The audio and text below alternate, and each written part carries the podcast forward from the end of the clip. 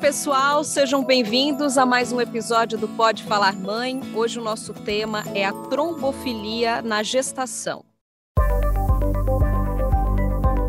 A trombofilia é uma condição em que a pessoa tem mais facilidade para formar coágulos no sangue, Popularmente, algumas pessoas chamam de sangue grosso, que pode provocar entupimento dos vasos. Ou seja, é uma predisposição a desenvolver problemas graves, como trombose, AVC e embolia pulmonar, por exemplo. A trombofilia pode ter diferentes causas e, na gravidez, é uma preocupação grande, porque pode impedir o desenvolvimento do feto e provocar um aborto. Antes de entrar em mais detalhes, vou apresentar a minha convidada de hoje, a doutora Regina Biasoli, especialista em trombofilia na fase gestacional, membro da Sociedade Brasileira de Hematologia e Hemoterapia e atua nos hospitais Albert Einstein e Sírio-Libanês. Obrigada, Regina, por aceitar o convite de participar do Pode Falar Mãe. Obrigada a vocês pelo convite, é um prazer estar aqui. Regina, a gravidez por si só já é um momento de risco quando se trata da circulação do sangue. Uma gestante corre um risco maior de desenvolver uma trombose do que qualquer outra pessoa em boas condições de saúde. Você pode começar explicando então para a gente por quê? Sim, a gestação realmente é um estado do, da vida da mulher que, com o passar dos meses, com o avanço gestacional, o corpo vai ficando naturalmente cada vez mais propenso a uma trombose. Mas isso é o normal, isso é o natural. E o motivo disso é o seguinte: é que senão a nossa espécie ela não sobreviveria ao momento do parto. Se nós não estivéssemos num estado é, com o sangue um pouquinho mais grosso, vamos falar assim, com a parte, é, com o corpo mais inflamado, porque senão nós não teríamos a continuidade da espécie. A gente passaria pelo parto e muito provavelmente morreríamos de sangramento. Então, é muito natural que o corpo vá criando condições para fechar os vasos sanguíneos quando ocorre o sangramento na hora do parto naquelas mulheres que têm um pano de fundo, que tem um cenário já de base propenso para trombose, então sim é uma situação que pode se complicar. A gente tem na gestação também um aumento grande da circulação sanguínea, né? Isso, tanto a circulação do sangue, quanto de líquidos, quanto de linfa. Então, a gestação é um momento, é quase como se a gente virasse outra pessoa, tanto do ponto de vista hormonal, quanto da distribuição de líquidos no organismo e todos os componentes do sangue ligados a essa questão de inflamação, todos vão alterando, né? Então, uh, e, e, de novo, com o avançar da gestação. Então, começa tudo bem e de forma muito leve, paulatina, lenta, a mulher vai aumentando seus fatores que propiciam trombose na circulação. É pelo mesmo motivo que existe a preocupação e o aumento, aí a possibilidade das varizes, né? Sim, varizes na gestação é uma preocupação muito clássica, né? Porque ela vem conforme o feto vai ficando maior claro, por um motivo até gravitacional, motivo físico, né? E também nas mulheres que têm uma propensão maior e uma sensibilidade maior também às alterações hormonais da gestação. Então, as varizes na gestação elas são é, multifatoriais, elas podem vir por vários motivos, né? E principalmente naqueles com histórico familiar, que já tem também uma predisposição genética para isso. Nós vamos entrar em detalhes aqui das varizes ainda nessa conversa, mas antes, vamos falar sobre as causas da trombofilia. É uma condição genética e hereditária, ou a mulher, como o nosso foco aqui é a grávida, né, pode desenvolver uma trombofilia ao longo da vida por outros motivos? É tudo isso. Então, vamos explicar. É, trombofilia é um termo genérico que não quer dizer que é uma doença, mas quer dizer que é uma característica que a pessoa tem no seu sangue que, se ela não se cuidar em situações de risco, ela pode estar mais vulnerável a entupir um vaso sanguíneo e formar uma trombose. E uma das grandes situações de risco conhecida é a própria gravidez. Então, nós temos dentro desse universo das trombofilias algumas divisões. Então, nós temos as trombofilias que podem ser passadas de pai para filho, que são as hereditárias, né? No caso aí, lógico, pela maternidade via mãe, mas nós temos também as trombofilias adquiridas, e que essas adquiridas, como o próprio nome diz, você pode adquirir em alguma fase da sua vida, né? Então, dando exemplos, dentro das trombofilias hereditárias, nós temos a trombofilia do fator 5 de Leiden, a trombofilia do fator do gene da protrombina, a homocisteína alta, a trombofilia do fibrinogênio, do fator 8, enfim, são várias.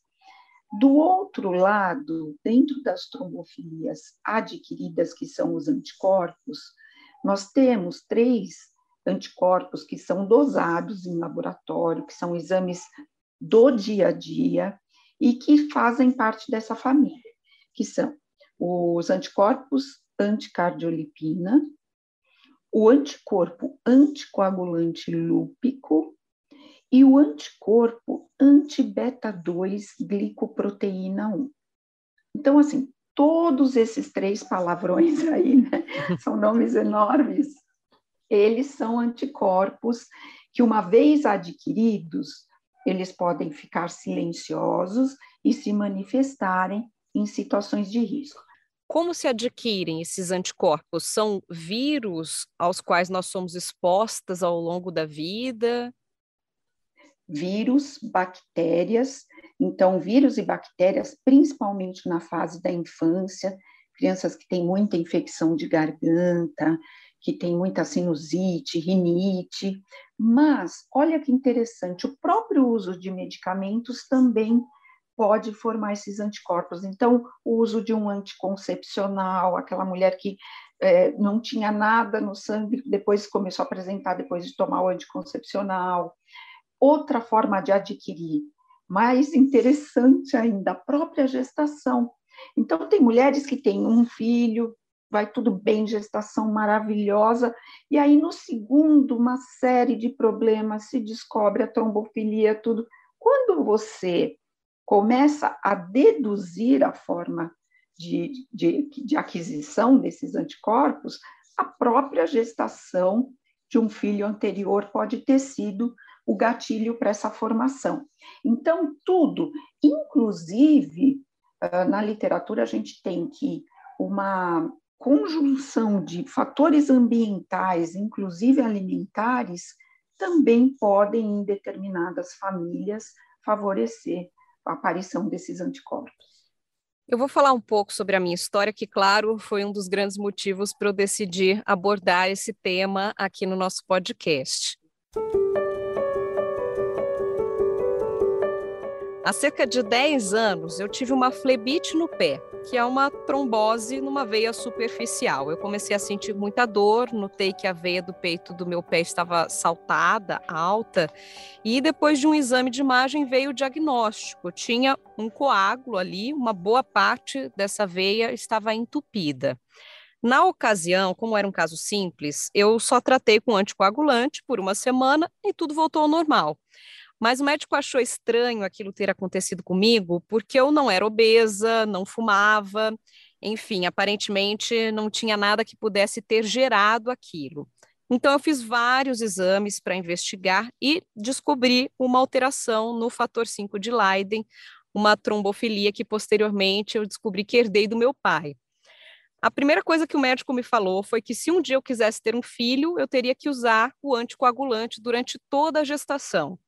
Dito e feito, logo que eu engravidei, já comecei o tratamento preventivo, passei nove meses aplicando uma injeção na barriga para evitar qualquer problema, e descobri que o meu caso não era tão raro, né? Até relativamente comum. E o pior, que muitas mulheres enfrentam abortos consecutivos pelo simples fato de não saberem que têm essa trombofilia. Depois de expor aqui a minha experiência, e até para não me alongar muito, doutora, explica para a gente quais são os riscos para uma pessoa como eu, que tem a trombofilia hereditária, nesse caso, o fator 5 de Leiden. Então, abordando o momento gestacional da vida, os riscos é, da, de ter uma trombofilia, até independentemente de ser o fator 5 de Leiden ou algum outro subtipo de trombofilia, os riscos são eminentemente para o feto. Então, você pode ter a interrupção da gestação, ocorrer um abortamento, em qualquer fase da gestação. Se for por uma trombofilia adquirida pelos anticorpos, geralmente é mais em fases iniciais da gestação. Mas esse exemplo que você deu do fator 5 de Leiden pode ser até no último trimestre, pode ser até em vias de nascimento. Então, é, a gestação é um período onde pode ocorrer o aborto, e mais do que isso, pode ocorrer um problema de pressão arterial na gestação, que nós chamamos de pré-eclâmpsia, e se a, é, essa pressão arterial piora demais, ela evolui para um nome que se chama eclâmpsia, que também está muito relacionado com o risco do óbito do bebê. Então, é, outra repercussão na gestação é o retardamento do crescimento do bebê. Então, você tem um retardo de crescimento. Então, não é aquele feto que se desenvolve em sua plenitude. Ele vai tendo atraso, atraso, atraso, até que um momento o coraçãozinho pode até parar de bater. É né? considerado uma gravidez de risco, então. Sim, alto risco, alto risco. Gravidez de trombofílica é sempre alto risco. E quanto mais trombofilias você soma, porque a gente não tem, às vezes, uma só. Por exemplo, você tem o fator 5 de Leiden, mas a maioria das minhas pacientes tem três, quatro, cinco trombofilias associadas. Então, quanto mais trombofilias você somar, maior o risco ainda durante uma gestação. Isso falando de gestação. Mas depois da gestação, logo depois do parto, o risco é muito grande para a mãe fazer uma trombose. Então, nós sempre indicamos que mulheres trombofílicas que acabaram de gestar precisam continuar com o anticoagulante, muitas vezes até 40, 45 dias depois do parto, ainda tomando aquela injeçãozinha que é da barriga, né? E o que me assustou então... muito, doutora Regina, quando eu descobri, né, e passei por essa situação, foi saber que muitas mulheres só descobrem que têm esse tipo de trombofilia depois de abortos consecutivos. Por que, que não é um exame previsto aí no pré-natal, por exemplo? É um exame muito caro? Você sabe dizer para a gente, né, qual é. o motivo de tantas mulheres, né, passarem por situações tão traumáticas até descobrirem de fato um problema que poderia ter sido diagnosticado de uma maneira tão simples? É, eu sei sim, são vários os fatores e, e é um ponto é, é, complexo, é um ponto de muita discussão. Por quê? Porque, de um lado, nós temos aquilo que a gente chama da, da ciência dos critérios diagnósticos, e se a gente for analisar só por essa ótica, eu tenho que aguardar um terceiro abortamento de uma mulher para estar liberada para pedir todo esse screening de exames, toda essa investigação. Esse é um ponto. O outro ponto, que inclusive é o que eu mais defendo, é, é que é o seguinte: você imagina um terceiro abortamento para você investigar isso? O custo emocional disso. Não, é um absurdo, né? Com certeza a mulher desiste, né? A maioria delas, pelo menos, né? E outra, você passar por tudo isso, depois descobrir o problema e saber que ainda você vai encarar uma gestação de alto risco, né? Exatamente. Então, assim, é um problema muito sério, né? Que precisa ser discutido. É, e, e, o que acontece é que essa questão psicológica, ela não é abordada. É, é, simplesmente assim, ah, olha, depois quando fica tranquila, que, o que, que eu ouço vários colegas falarem? Quando você abortar pela terceira vez, aí você volta aqui a gente investiga. Como assim, gente? Não é uma unha encravada isso. Pois como é, assim? como assim? Tem Foi gente... o que eu ouvi. Eu fui num é. hematologista é. antes da isso. gravidez e perguntei, uhum. eu falei, olha, me disseram que quando eu ficar grávida, eu vou ter que tomar o anticoagulante, como que isso funciona? Ah, não, você só vai ter que tomar se você passar por três abortos. Eu falei, oi? Como se fosse a coisa mais natural Exatamente. do mundo, né? Como assim? É o que você disse, não é uma unha encravada. Nós estamos falando de um aborto, né? O impacto é. emocional é. disso para uma família toda, né? Que mexe com muita coisa, inclusive com o casamento. Não só a questão pessoal da mulher, que é uma lesão psicológica muito grande, porque cada uma lida com isso de uma forma muito diferente, mas às vezes abala até o casamento, a, a, o núcleo familiar, é, porque tem tudo, né? Tem cobranças familiares, então é por isso que eu te digo que é muito complexo, porque Sim. quando você vai conversar com médicos que olham só protocolo, que olham só guidelines, né? É, é uma visão. Quando você vem para a vida real, é uma outra visão. E a então, gente também tem que entrar na questão do custo desse tratamento também ao longo da gestação, né? Eu falei aqui que eu usei o anticoagulante, normalmente o que se usa é a inoxaparina, e Exato. costuma vir em injeções prontas, uma agulhinha fina, né, semelhante à insulina, mas o custo é muito alto, dependendo da dosagem, uma caixa, por exemplo, com duas seringas, pode custar de 120 até perto de 200 reais. Nós estamos falando de uma coisa que é. vai ser usada diariamente por pelo menos 10 meses. Então, é até importante para quem estiver enfrentando essa dificuldade trazer uma orientação de que é possível fazer, entrar com o processo, fazer um pedido para retirar essas injeções na farmácia de alto custo. Geralmente, se a trombofilia está bem é, documentada em exames, as minhas pacientes não têm tido problemas de retirar essa medicação no SUS. É, agora nós temos, é, voltou, tudo teve um grande período de sem enoxaparina, que foi no auge do coronavírus. Uh, eu tinha grávidas de altíssimo risco que tiveram que ficar do dia para a noite sem enoxaparina, então foi um horror. Né? Mas a trombofilia bem documentada, nós temos o amparo governamental, exatamente na farmácia de alto risco. Isso depende de um formulário longo, extenso, que o médico faz, né? Eu faço para meus pacientes, e geralmente o quanto leva esse tempo depende muito. O grande problema são aquelas trombofilias que claramente são trombofilias, mas que a gente não consegue documentar. E aí você não tem como dar entrada no SUS para retirar esse medicamento. E numa conta rápida que nós fizemos, esse tratamento vai dar um carro zero popular no final dos nove meses. É, e, puxa, não é um, uma coisa insignificante. Muitas mulheres não têm como marcar com esse custo. Com toda então, certeza não é? É uma coisa muito cara, é uma medicação muito cara. Então, hoje, qual é o meu ponto mais assim triste, eu diria, que tem mulheres que claramente precisam da medicação, porque tem, vou te dar um exemplo real, anticorpos que, que abortam, mas que não estão nos critérios diagnósticos. E aí, portanto, o SUS não reconhece.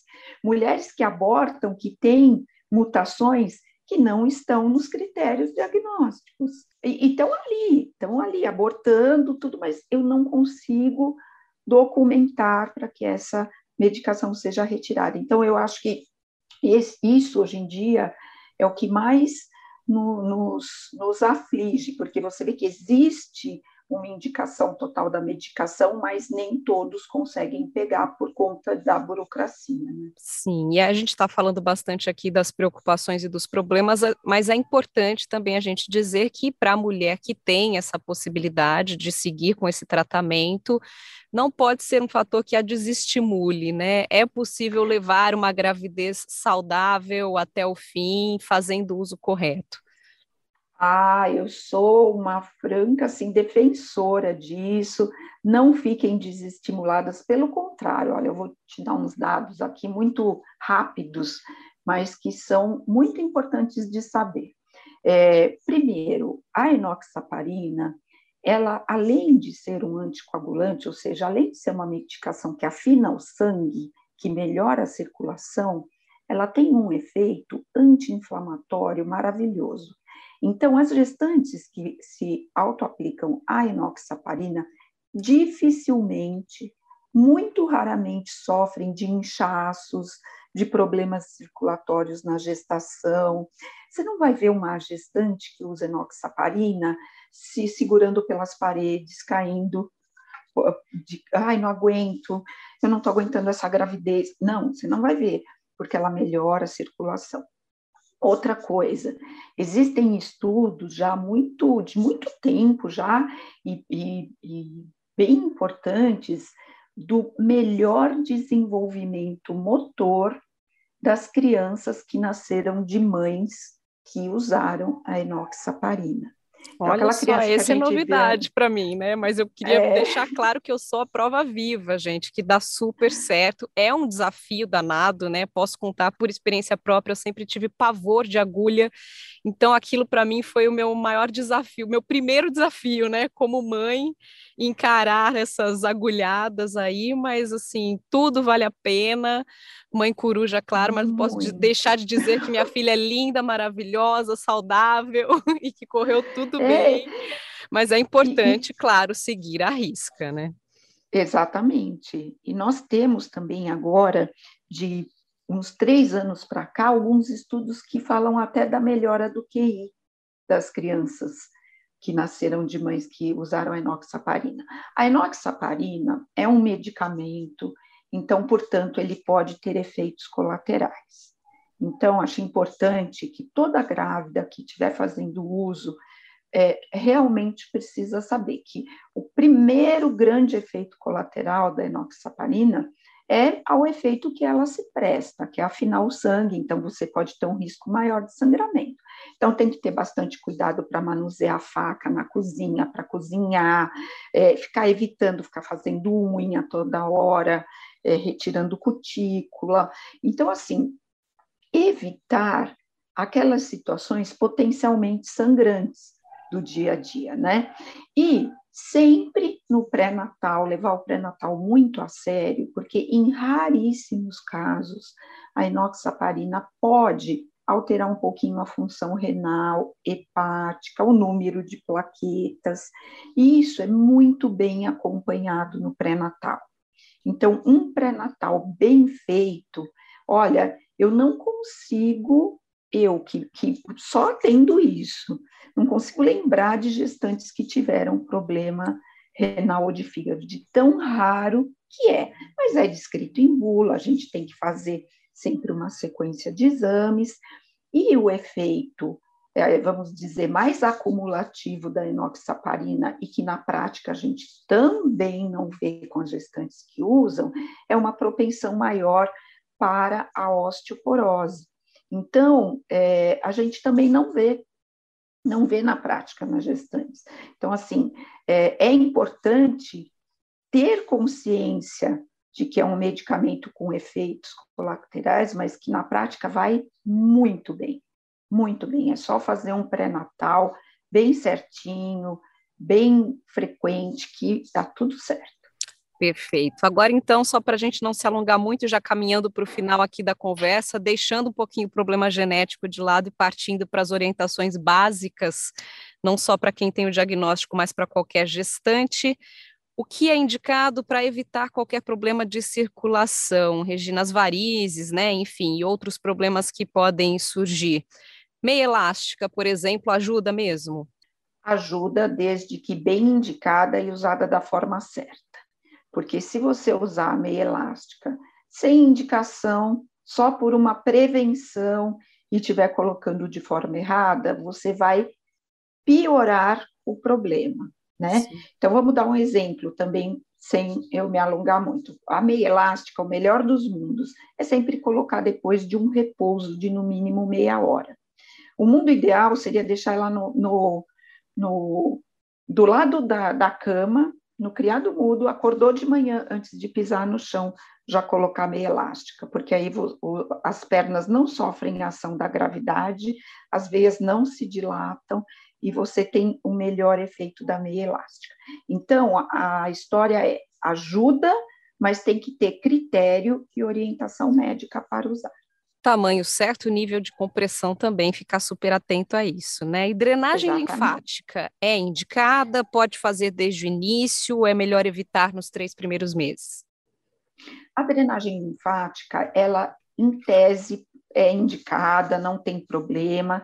A gente pede só para ter um cuidado no, nos três primeiros meses, tudo, é, mas até por conta de um profissionalismo de quem está fazendo, porque às vezes você vai para uma drenagem linfática e você fez tudo lá, você fez massagem, tudo menos drenagem linfática. Então, a gente tem que saber muito bem quem é o profissional que está fazendo, ter certeza do histórico dessa gestante, que nunca teve nada de, de, doenças em vasos linfáticos, nem nada, para você também não ficar estimulando com a drenagem linfática, o que não tem que estimular, e acima de tudo, profissionais sérios, profissionais sérios, para você não estar tá mexendo com, com, porque assim, gânglio é, é um dia a gente vai conversar só sobre isso, é um outro universo. Então, uma drenagem linfática bem feita e que você percebe uma melhora, é, ok, ok, mas não que seja uma coisa que está.